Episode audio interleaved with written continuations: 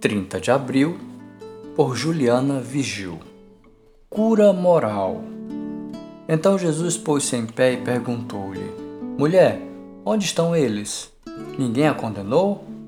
Ninguém, Senhor, disse ela. Declarou Jesus: Eu também não a condeno. Agora vá e abandone sua vida de pecado. João 8, verso 11.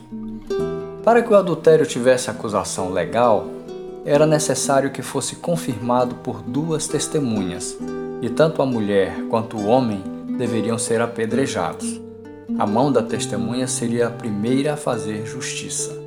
Percebam que a real intenção aqui não era o cumprimento da lei, mas uma cilada para comprometer Jesus, esperando que ele caísse em algum equívoco para que tivessem motivos para acusá-lo falsamente e levá-lo a juízo. Jesus, no seu padrão elevadíssimo de justiça, exigiu que a testemunha fosse inocente para apontar ou punir. Ninguém tinha condições de promover qualquer tipo de julgamento.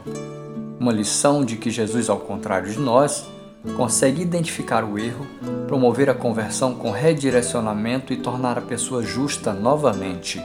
Sim, há consequências, mas Deus está acima dos dedos apontados, dos julgamentos prévios das convenções.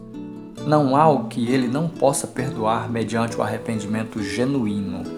Se, porventura, você ainda sofre por causa dos seus erros passados, há perdão para você e há perdão para os que lhe apontaram o dedo.